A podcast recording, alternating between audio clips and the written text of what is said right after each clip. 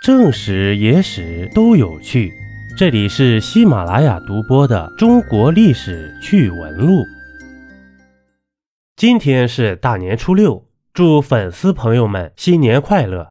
感谢您一直以来的支持，金刚经给您拜年了。今天呢，咱们讲一个有趣的，这八二版的《西游记》是我们对于这部名著最深的印象。但不知您有没有发现，我们印象中的唐僧师徒四人身高似乎与普通人相似。如果《西游记》按照原著来拍啊，里面人物的身高有多离谱呢？绝对会颠覆你对《西游记》的认知。取经小队最高的和最矮的竟然相差三米多。今天就让我们来看一看《西游记》中人物的真实身高。您猜取经小队最矮的会是谁呢？蝎子精琵琶大小，大约零点八八米。原著中，蝎子精被卯日星官叫声吓死，显出原形是一只琵琶大小的蝎子精。而比蝎子精还高的，就是我们的齐天大圣孙悟空了。原著里第二回说，魔王见了，笑道。你身不满四尺，年不过三旬，手内又无兵器，怎么大胆猖狂，要寻我见什么上下？身高不满四尺，这一尺大约是零点三三米。那么孙悟空的真实身高大约在一点三三米左右。万万没想到吧，我们的大师兄会是个矮子。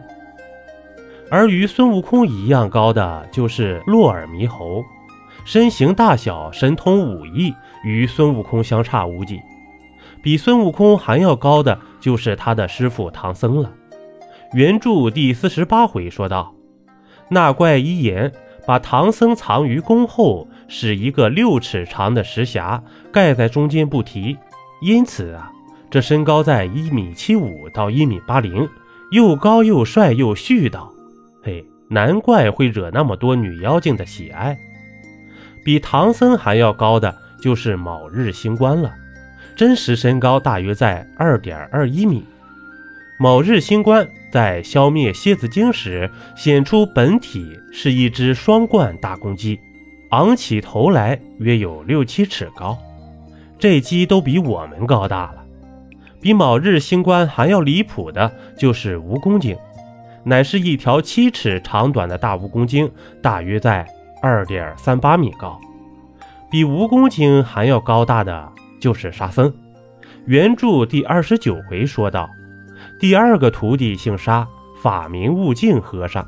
他生得身长丈二，臂阔三庭，脸如蓝靛，口似血盆，眼光闪烁，牙齿排钉。这身长丈二啊，大约四点零八米，在取经小队里呀，就是一个巨人。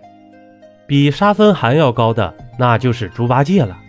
在第八十五回中说：“对嘴出长三尺零，獠牙嘴出赛银钉。”蜈蚣精见八戒身躯大，就认作大徒弟；沙僧认作二徒弟，见行者身量小，认作三徒弟。呆子丢了耙，便把嘴拱，拱到软处，一嘴有二尺五，两嘴有五尺深。若按正常比例来算的话，猪八戒身高大约在四点三九米左右。这样看下来，取经小队就孙悟空是最矮的，而猪八戒的身高与他相差有三米多呀。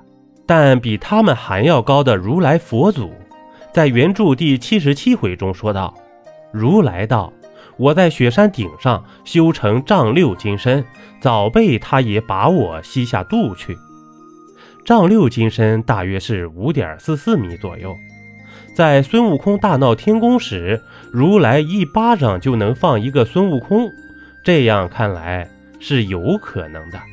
而比孙悟空还要大十倍的，就是狮驼国三妖，都是身高三丈，大约是十点二米。大魔王青狮精欲与天争，张开大口如城门大小，一口下退十万天兵天将。故有一口曾吞十万兵的传说。二魔王白象精，体重万吨，鼻似蛟龙，面如恶鬼，巨口獠牙，一鼻子卷下去，管你是金身不坏之身，还是防御了的，都得魂飞魄散。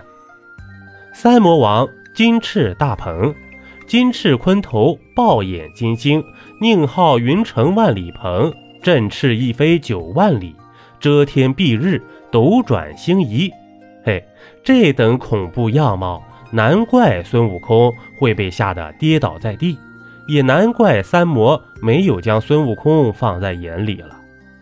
这还只是普通的身高，在《西游记》中比这高得多的还有猪八戒的真身，有一千三百米左右，黑面环睛如日月，圆头大耳似芭蕉，四肢体有千尺高，身长有百丈长，活脱脱一只巨型野猪精啊！